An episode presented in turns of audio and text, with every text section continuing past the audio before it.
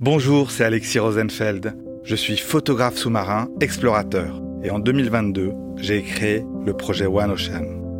Notre objectif Comprendre l'océan au travers de nos missions d'exploration scientifique. Nous avons tous un rôle à jouer. En écoutant cet épisode de plongeon et en le partageant autour de vous, vous nous aidez à sensibiliser le plus grand nombre à la richesse de l'océan. Je vous souhaite une très bonne écoute.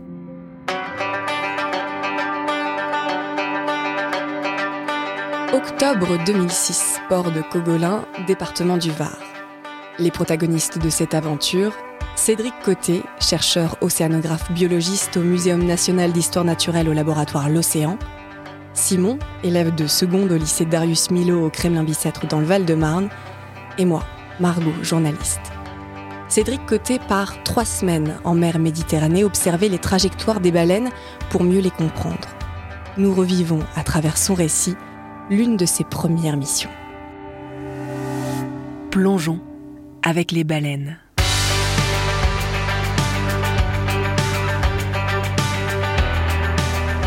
Alors nous sommes sur Stema, un catamaran d'une vingtaine de mètres de long. Il va être pendant les trois prochaines semaines notre maison, mais aussi notre moyen de locomotion.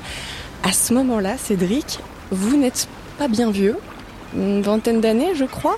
C'est votre troisième mission, hein, c'est ça? C'est ça, c'est ma, ma troisième mission. Euh, J'en ai fait quelques-unes avant euh, au Canada, là où j'avais fait euh, mes études. Et, une autre avant en Méditerranée aussi pour tester un radar à cétacés. Donc on, reste dans la thématique cétacés. Et, là, c'est la, la, première mission pendant que je suis en, en thèse, en thèse, donc où je prépare mon doctorat. Et du coup, Cédric, comment vous vous sentez là? Euh, je me sens un peu entre euh, le stress puisque ça fait partie de ma thèse, donc il faut que que les choses fonctionnent pour que je puisse avoir de la matière pour mon pour mon, doctorat et puis aussi un peu à l'aventure parce que bah, on n'a jamais vu des baleines d'aussi près. Euh, on, essaye d'avoir des informations sur qui sont assez uniques sur ces baleines, donc il y, a un petit peu de stress mais aussi d'excitation. De, si c'est pas trop compliqué, est-ce qu'on peut savoir ce que c'est exactement votre thèse alors l'intitulé de ma thèse, c'est euh, étude des processus à mésoéchelle, des processus océanographiques mésoéchelle sur la distribution et le comportement des prédateurs marins. Ok, c'est bon, je suis perdu. Alors, euh... pour la faire courte, c'est euh, l'étude des tourbillons et comment ils influencent le, la trajectoire des animaux en mer. Ok, donc comment ils vont se faire potentiellement embarquer par le tourbillon embarquer et par les tourbillons et tout ça. À bord, il y a quatre autres scientifiques, c'est ça, et un américain. Voilà, un américain, un collègue américain de l'université d'Oregon, et euh, spécialisé vraiment dans, ce qu'on appelle le biologging, c'est-à-dire des, appareils qu'on pose sur les animaux pour avoir de l'information, toutes les informations possibles par les capteurs qu'on peut poser sur ces animaux. Et, euh, lui, il est vraiment spécialisé sur les baleines. C'est vraiment son truc euh, de, poser les, balises sur les baleines et, et, de suivre ces baleines euh, sur un trajet qui est long. Et euh, qu'est-ce que vous allez faire exactement pendant cette mission? Alors moi, ce que je vais faire, c'est euh, essayer de les trouver. On... Ce qui n'est pas une mince affaire. Ah bah ouais, voilà. Puis bon, c'est un peu les, le, le, premier, euh, la première étape, c'est d'essayer de trouver les baleines. Donc euh, tout simplement, avec euh, l'outil qu'on a le plus naturellement, euh, les yeux. Et ensuite, euh, le but est d'utiliser un zodiac qu'on traîne par le, ce, plus gros bateau, donc le, catamaran. Et le zodiac servira à approcher l'animal au plus près pour poser, la balise. Donc le premier élément, c'est la visualisation, c'est l'observation, et c'est ça que je suis censé faire. Et attendez, on va vraiment devoir approcher cette baleine? Ouais, on va la, devoir l'approcher parce que il faut que la balise soit bien posée pour ensuite avoir une émission de, de sa position la plus facilitée possible, pour qu'on ait une étude vraiment de toute sa trajectoire. Donc euh, ouais, il faut l'approcher euh, environ euh, quelques mètres. Et c'est une petite baleine ou une grosse baleine? Bon, c'est une bonne baleine, donc c'est rorquals communs. C'est l'espèce qu'on qu étudie, euh, qui est la deuxième plus grande espèce de, de, de, baleine au monde, derrière la baleine bleue. Ah oui, quand même. Ouais, c'est euh, une bonne bestiole d'une vingtaine de mètres à peu près, qui est un gros prédateur. Alors pas un prédateur euh, comme on entend d'habitude, euh, requin et que, compagnie, les, les, animaux un peu carnivores, mais c'est qui, qui, cherche pendant, pendant la saison d'alimentation à se nourrir vraiment de grosses quantités de plancton.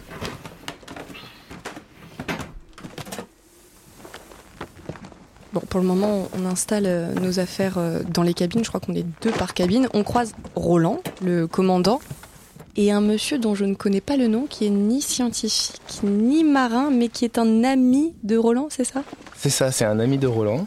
Et, euh, et, qui est là pour, euh, pour nous accompagner et aussi parce que c'est un journaliste qui va faire un reportage sur la campagne. Ah, donc on a intérêt à pas dire de bêtises parce qu'on est, on est un peu surveillé, c'est ça? Ouais, c'est ça. On, va essayer de faire les choses comme il faut et, euh, et ensuite de raconter une belle histoire autour de ça.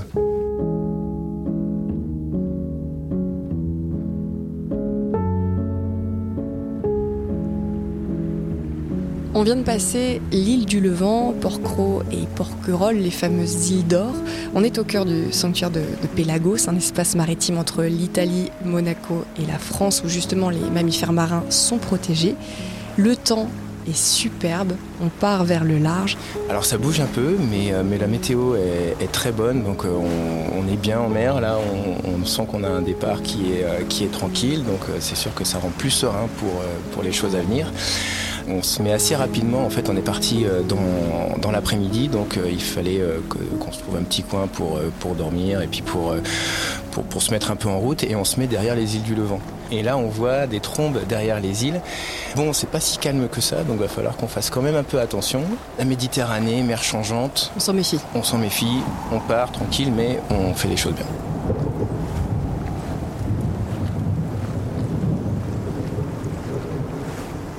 Ça y est, le temps s'est un peu calmé.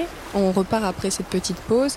Et là, euh, bah là, va, va falloir se mettre au travail parce que mine de rien, la journée passe très très vite. Alors, qu'est-ce qu'on peut faire, Cédric? Est-ce qu'on peut commencer dès maintenant? Alors, euh, on peut commencer dès maintenant en essayant d'allumer la radio déjà et puis de voir si euh, dans le réseau radiophonique des bateaux, on peut, euh, il y a d'autres embarcations qui ont vu des, euh, des baleines. Ah, je vais aller allumer la VHF voir si ça, ça bouge un petit peu au large de ces îles. Est-ce que tu veux prendre les jumelles, Simon? Ouais, ouais, je veux bien, je veux bien. Attendez, co comment on repère un rorqual commun? Je peux pas le confondre avec une baleine bleue. Alors normalement non, parce que les baleines bleues, on n'en a pas dans, la, dans cette zone. Celle-là déjà on l'écarte, ok. Mais comment on le repère, c'est vrai? Bah, c'est un souffle assez balèze. C'est vrai que c'est euh, y a, y, au niveau du souffle, on a deux espèces qui, euh, qui soufflent fort, qui sont le rorqual commun euh, et le cachalot. Mais le cachalot est très facilement reconnaissable puisqu'il va souffler euh, à presque à l'horizontale de l'eau. Il a un souffle très incliné et euh, en plus on, on, voit pas trop son dos en surface puisqu'il est, il est vraiment tranquille euh, quand il est, quand il est en surface. Le, le rorqual commun, disons qu'il va, il va, même s'il est gros, il va avoir un comportement qui fait qu'on va le voir un petit peu plus et surtout il a un souffle qui est très reconnaissable, très droit, très haut.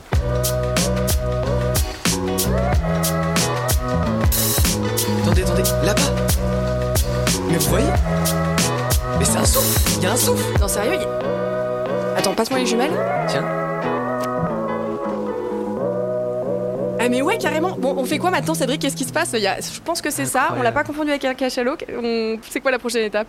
Alors d'abord, on essaye de voir si il est, euh, il est, c'est bien l'espèce qu'on qu recherche, donc s'il okay. a bien le souffle qu'il faut et, euh, et, à quelle distance il est. Ok, bah allez, vous voulez regarder dans les jumelles voir euh, Ouais, si je vais ça regarder, okay. ouais, comme ça on vérifie.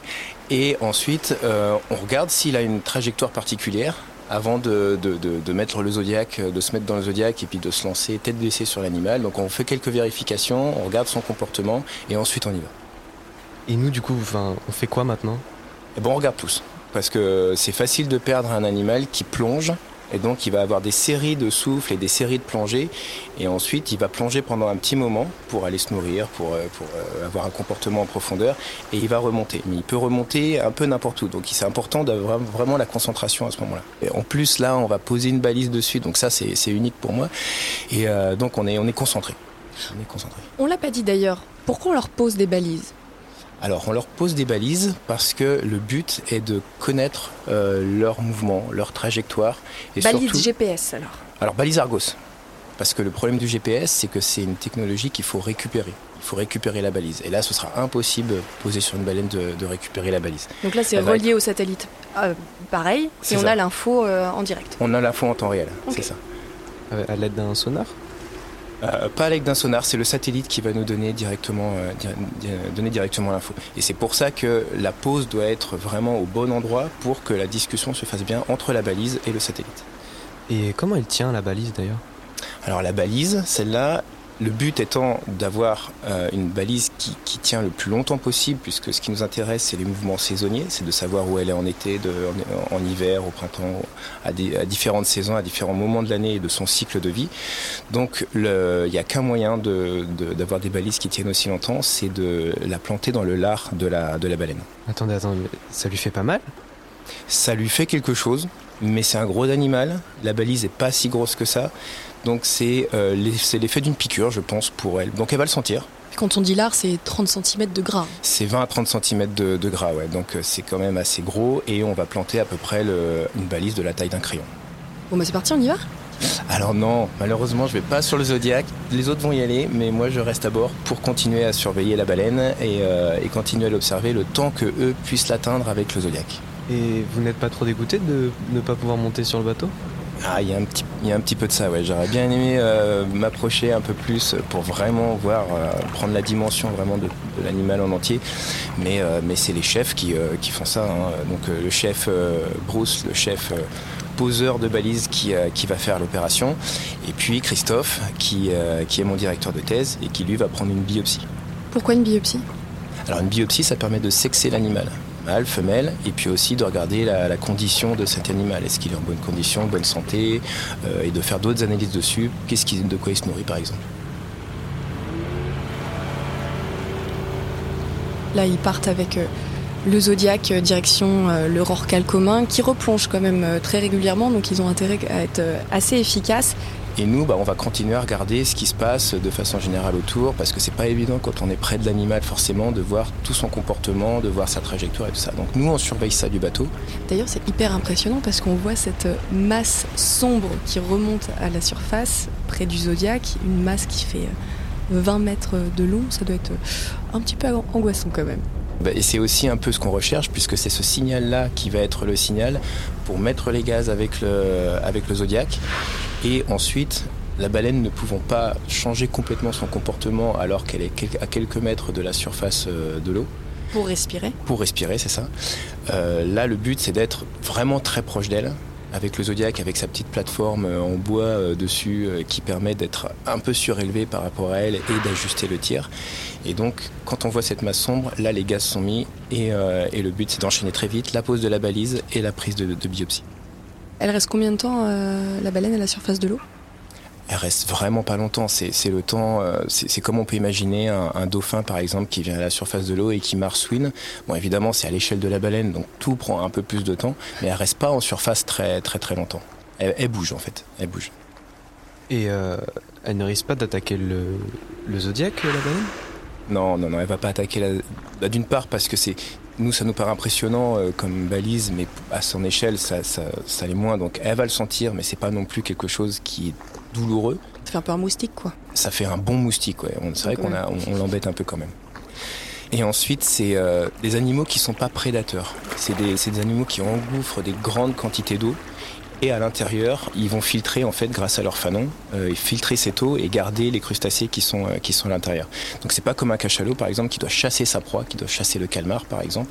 Donc ça, il y a des, des, récits un peu épiques par rapport à ça. Donc là, ce serait plus dangereux de poser une balise sur un cachalot? Ouais, un cachalot, faut faire un peu plus gaffe parce qu'il y, y, y a, des mouvements de ça se rebiffe quoi. Qu'ont les prédateurs et voilà, c'est un peu plus rock'n'roll. Ouais. Ils s'approchent, euh, là ils sont en 30 parce qu'ils me paraissent très très proches de la baleine. Ils sont à combien de mètres là pour poser la balise? Alors pour poser la balise, il faut être à peu près à, je pense qu'à 5 mètres, 4-5 mètres, c'est ah ça. Faut, faut, ouais, faut être dessus. Et faut, il faut essayer que la balise soit le plus près de la, nageoire, euh, de la, nageoire dorsale, donc c'est-à-dire sur le dessus de la baleine. Et on peut pas le faire en étant éloigné. Et vous la retirez euh, au cette balise? Non, la balise, elle reste plantée. Et ensuite, naturellement, comme quand on a une petite blessure, une croûte ou quelque chose comme ça, une cicatrice, elle va, elle va partir. Donc elle va être éjectée au bout de quelques, quelques mois. Et, euh, et ensuite, on, la balise est perdue. Donc euh, c'est pour ça qu'il faut faire euh, attention aussi au matériel. Faut en poser pas mal alors. Faut en poser pas mal. L'objectif c'est de poser combien de balises? Alors on, en a, on a prévu d'en poser 11.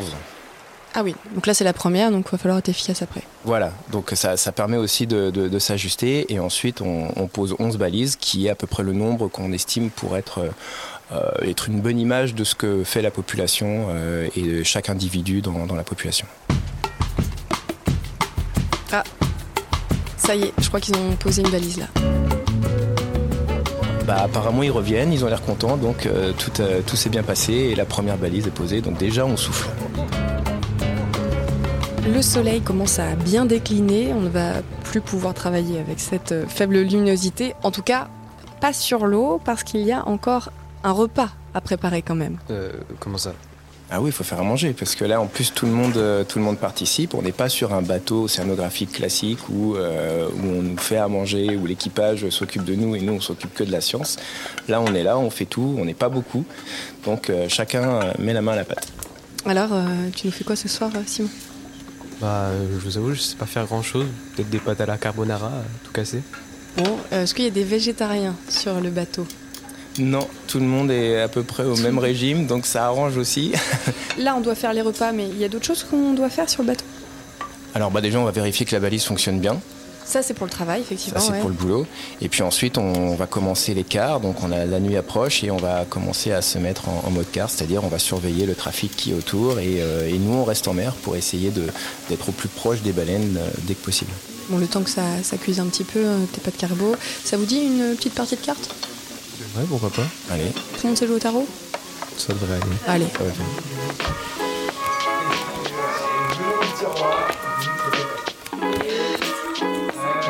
Je vais me coucher, moi. Qui commence le premier quart ce soir Attendez, comment ça, le premier quart Bah, T'es pas au courant on, on va devoir tous faire euh, se lever la nuit pour surveiller le bateau, c'est ça Ah oui. Ça dure combien de temps, un quart Un quart, ça dure 4 heures. Moi, je me sens pas trop de le faire le premier, franchement. Cédric, euh, ça vous va Bon, allez, je vais faire ça.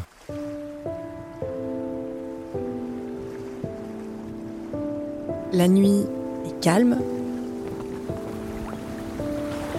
Entend juste le zodiaque que le catamaran traîne à l'arrière. D'ailleurs, faut faire attention parce qu'ils ne viennent pas cogner le bateau. Là, je suis tout seul et, euh, effectivement, il y a deux choses euh, à surveiller. Donc, la chose habituelle quand on est en quart, c'est-à-dire euh, le trafic qui est autour. Et la deuxième chose, c'est que comme on traîne le Zodiac sur laquelle on a installé la, la plateforme en bois pour se surélever pour la pose des, balises, il faut faire attention que cette plateforme ne vienne pas cogner contre, contre la coque.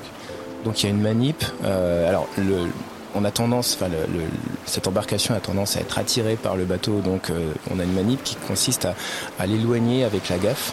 En une sorte de bâton. Ouais, c'est ça, un grand bâton pour euh, l'éloigner du bateau et éviter le, la, la- la collision. Et puis qu'elle réveille tout le monde parce que ça fait du bruit quand même En quand plus. on dort. Merci Cédric. En plus, voilà. Donc là, tout est calme, euh, tout se passe bien, les, les- les embarcations sont loin, on n'a pas de problème, la météo est bonne. Et juste au moment où je pousse euh, l'embarcation, il y a un gros souffle vraiment proche de moi au point où je, je sens même certaines gouttes d'eau qui me fait vraiment flipper. Il faut d'abord comprendre là ce qui se passe et c'est juste un dauphin qui, qui est passé à ce moment-là entre moi et le, et le, et le zodiaque que je- que je- que j'étais en train de pousser. On n'a pas l'habitude de se faire souffler dessus par, par des dauphins, donc euh, bon. Mais, J'imagine. mais rapidement, euh, je me suis rendu compte que c'était bien, euh, que c'était bien un dauphin et, et bon, pas de danger en vue. Ouais, on s'en sort bien. Pendant cinq jours, le beau temps nous permet de travailler correctement. Enfin presque, parce que les rorquals communs ne sont pas très très coopératifs. Pourquoi ils ont l'impression qu'ils nous fuient, qu'on ne peut pas poser de balises? Qu'est-ce qui se passe? Par rapport à la campagne qui a été faite il y a l'année d'avant, où tout s'était bien passé pour, euh, pour approcher les baleines, là on est plus tard en saison. Le but étant d'a- d'avoir le maximum de résolution des balises euh, pendant la saison hivernale, puisque c'est la saison sur laquelle on a moins d'informations. Donc on a poussé au maximum euh, dans, la saison euh, cette période de- d'opération en mer. Mais par contre, on voit qu'on a un comportement complètement différent par rapport à la saison d'avant. Est-ce que c'est parce qu'elles ont compris qu'on allait leur poser des balises, donc elles se disent attends, attends, attends, pas deux fois, moi je replonge direct, je vais pas me faire avoir. C'est ça. Alors je sais pas si les copines d'avant leur ont, prévenu qu'il y avait des gens un peu bizarres qui essayaient de, leur poser des choses, mais, euh, mais on a vite compris qu'en fait on était passé dans une autre période de leur cycle, c'est-à-dire que pendant l'été elles ont tendance à quand même concentrer leur activité énormément sur l'alimentation, et là quand elles mangent, ah, c'est la, c'est, la, la razzia euh, du krill, euh, elles, elles sont concentrées que dessus et donc c'est facile de les approcher. Hmm. Quand on passe cette saison, elles sont plus concentrées sur l'alimentation et par contre elles vont être beaucoup plus en mode de déplacement, de voyage, de choses comme ça. Donc on est probablement arrivé dans cette, euh, à la limite de ce, de, de ce moment-là. Pas de chance. Enfin, de toute manière, vu les prévisions météo, Il va falloir s'abriter près de la côte. Là, ça se coupe pas mal. Ça, on n'en a pas encore parlé. Parce que pendant la cuisine, il faut cuisiner alors que le bateau, ça tangue très très fort à l'intérieur. Les odeurs de cuisine, d'ailleurs, quand on a un peu le mal de mer, c'est compliqué. Et puis surtout, un kata, bah, ça bouge pas pareil qu'un autre bateau. C'est ça. Le catamaran, ça rend beaucoup la houle, euh, et notamment dans une mer comme la Méditerranée où, les coups de vent euh, bah, successifs euh, sont très puissants et rapides. Donc on a des houles croisées et effectivement dans le catamaran, ça se bien.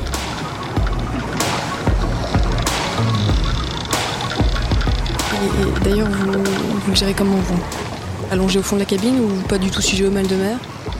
Bon, moi ça va. Euh, moi pas terrible.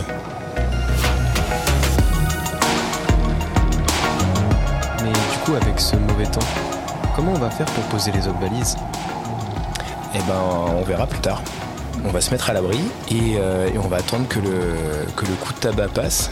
Parce qu'en plus, on est un petit bateau et, euh, bon, on va éviter d'aller naviguer dans des mers qui sont un peu trop grosses pour nous. Donc on va se mettre à l'abri et on reviendra plus tard quand les conditions seront meilleures.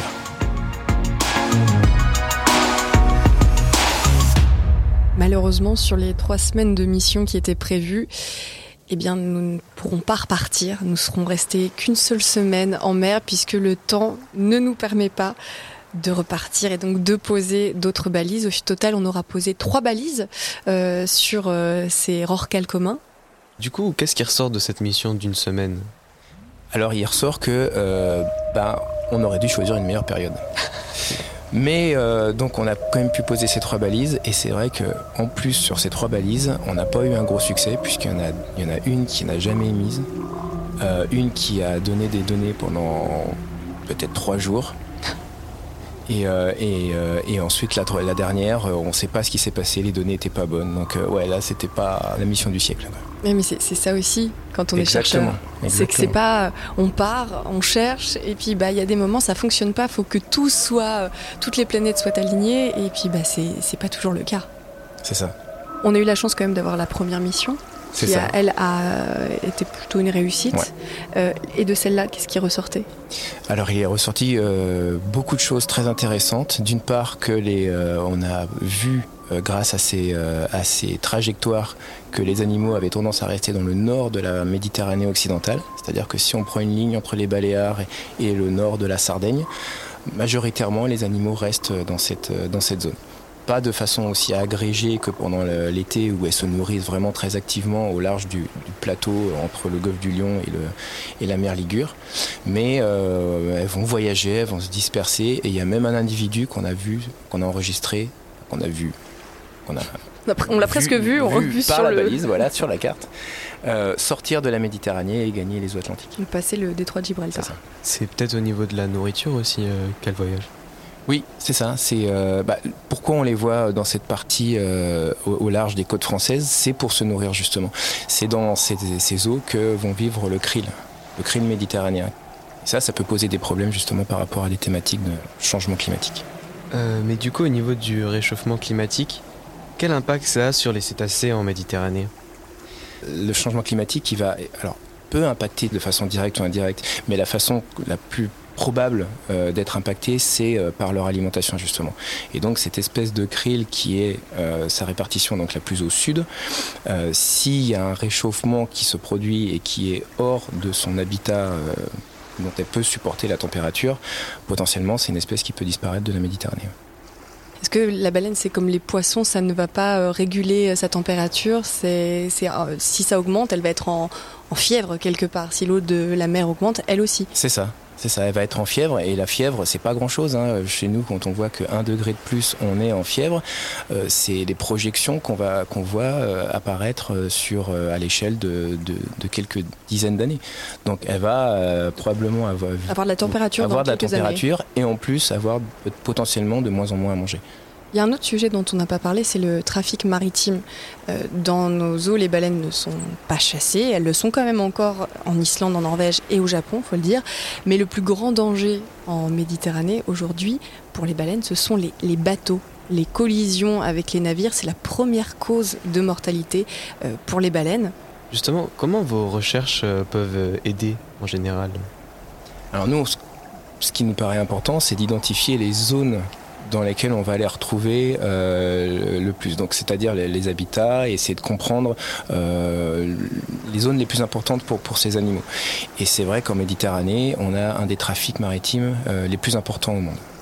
Donc, on a vu sur plusieurs, sur plusieurs suivis de ces animaux, bah, soit par les balises qu'on a posées, soit par les observations qui sont faites par les différentes pays limitrophes de la Méditerranée, qu'il y avait un recouvrement entre les, euh, les zones, euh, les, zones à baleines en fait, et, euh, et le trafic maritime. Et là, est-ce que vos recherches peuvent sensibiliser, voire plus que ça, c'est-à-dire aider les gouvernements et donc légiférer là-dessus, dire bah, peut-être que cette zone, il vaudrait mieux l'éviter puisqu'il y a des baleines, ou en tout cas ralentir aussi la vitesse des navires, ça c'est des choses qui, qui peuvent entrer en compte? Alors nous, on amène l'information l'information scientifique. Et, euh, et après, euh, c'est aux gestionnaires, c'est aux politiques de prendre les décisions qui, euh, qui, qui, vont derrière.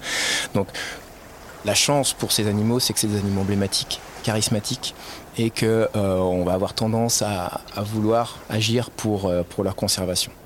Il y a d'autres animaux qui bénéficient pas de, ces, de, ce, même, de ce même statut d'image. Sur le de faciès, quoi. exactement. les requins, par exemple, typiquement, bah, si on parle de requins à des gestionnaires, ça va beaucoup moins leur, euh, leur faire tilt que des espèces comme ça. Et aujourd'hui, vous avez l'impression que les décisionnaires, les différents États euh, écoutent les scientifiques? C'est compliqué. c'est compliqué. L'écoute est compliquée. Euh, il y a tellement d'enjeux autres qui viennent interférer que c'est les aspects environnementaux. si c'est pas quelque chose qui rentre dans un processus de chiffres ou de choses comme ça, on a du mal. On a du mal je sens que le, sujet est un peu tendu. Je vais préparer un petit chocolat chaud, ça vous dit? En plus, il fait pas hyper chaud dehors, donc ça va nous redonner un petit coup de boost. Ça va Chocolat chaud, thé, café? Allez, le chocolat. C'est 2006, oui.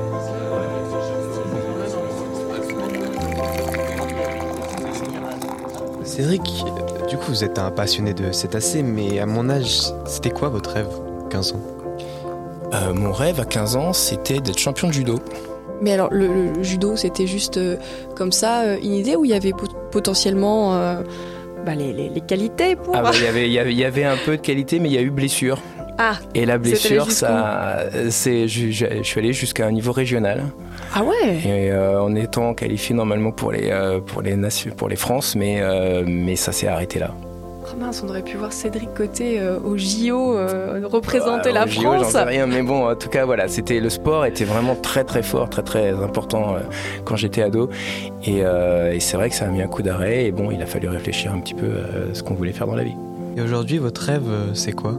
À mon rêve, alors c'est pas vraiment un rêve, je dirais plus un souhait, c'est de remettre un peu de l'émerveillement quand on parle de nature plutôt que de, de l'anxiété maintenant. En fait, quand je vois, bon, c'est sans doute aussi parce que j'ai des enfants en bas âge, mais, euh, mais je me dis que quand on parle de, euh, d'environnement maintenant dans les médias, c'est facilement anxiogène parce que c'est toujours lié à un problème. J'ai l'impression quand j'étais gamin que, que, que, je, que je regardais les, les, films de Cousteau, on parlait un peu de pollution, mais c'était à la marge, quoi. Et on était plus sur... Euh, ouais, sur l'émerveillement de la nature, sur euh, mieux la... Alors bon, c'est un peu motif de Cousteau, mieux la connaître pour mieux la protéger. Et, c'est quelque chose que je trouvais qui me parlait, quoi. Maintenant, c'est vrai qu'on parle de réchauffement climatique, on parle de pollution, on parle de, beaucoup de choses comme ça, de, perte de biodiversité. Et, euh, je trouve, c'est comme ça, mais c'est dommage qu'on arrive à, aborder ces sujets que par l'aspect euh, anxiété. Donc euh, remettre un peu de l'émerveillement, c'est je pense le meilleur moyen pour éveiller en fait euh, les gens à ces thématiques-là.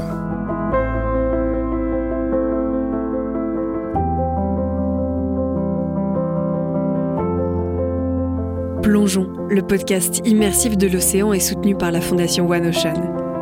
Cet épisode a été produit et réalisé par René Prod, le studio de podcast durable, et enregistré dans les locaux de Gobelin Paris. La technologie de son 3D que vous avez expérimentée est développée par Macwan New York. Les notes de piano que vous avez entendues dans cet épisode sont l'œuvre de Guillaume Poncelet, musicien, compositeur et soutien du podcast Plongeon. Merci au lycée Darius Milo au Kremlin Bicêtre dans le Val-de-Marne, un lycée public engagé dans l'éducation au développement durable. Alors on va pas vous demander hein, de nous mettre 5 étoiles sur les plateformes d'écoute, une petite pensée pour l'océan nous suffira largement.